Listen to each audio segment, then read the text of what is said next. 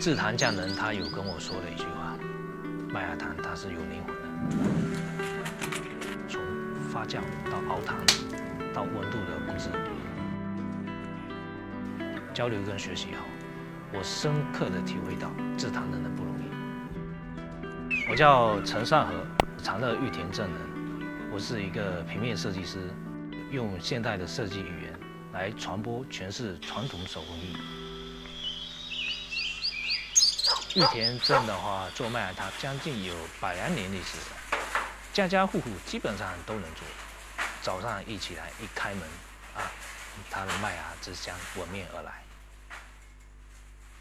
零几年的时候，麦芽糖就慢慢慢的很少人吃了，可能是就是一个工业糖的冲击吧。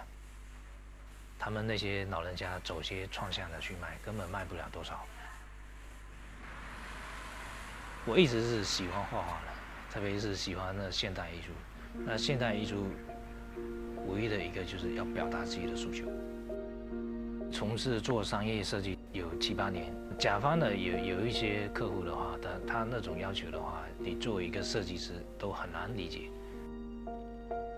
心里还有一个想法，就是我除了做设计，我还能做什么？为什么做这款产品的话，一方面是我我自己擅长的事情，每一个设计师他都想做一个自己的牌子。一方面是因为我自己的一个情怀。我记得那时候考上大学，家乡的有一个老人家资助了我三千块钱。他那时候跟我说了一句话：“李迪啊，以后毕业出来，不管做任何事情，都要到自己的家乡看一看。”如果有能力给自己的家乡做一点力所能及的事情，食材哈还是跟小时候会有有一点区别。我们让这款产品更加的细腻，加入了花生啊、芝麻还有葱花的这种，整个的包装的整个插画的形式是画的是我自己老家的山山水水。我想把自己家乡最美好的这种状态表达出来。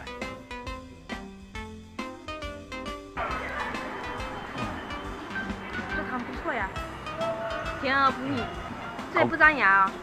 这个就是产品，是我自己村里面产的。我们现在也是在发扬这个麦芽糖文化，特别适合低血糖的人，可以放在口袋里面就很方便啊。是，给你尝一下，放它的白糖。现在市面上其实还就是福州这边其实还蛮少见到，就是有在路边卖这种一圈一圈的。以前我们小时候不就是一圈一圈的吗？现在也有，但是现在那些都是老人家做的事情。是是这个是这个对吧？就这个，嗯，是，就这个。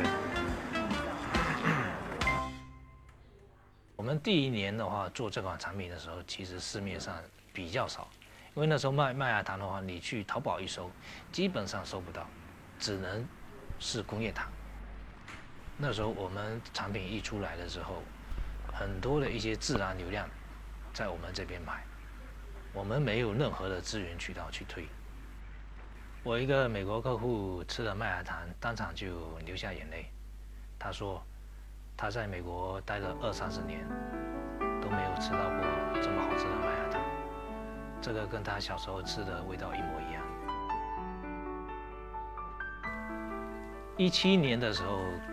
整个村里面可能麦芽糖做麦芽糖就两户人家，到一八年有三三到五户，一九年差不多有十来个已经在做麦芽糖。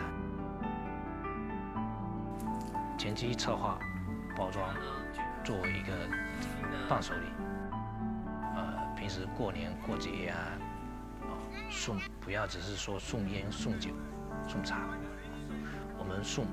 送的是情，送的是甜蜜。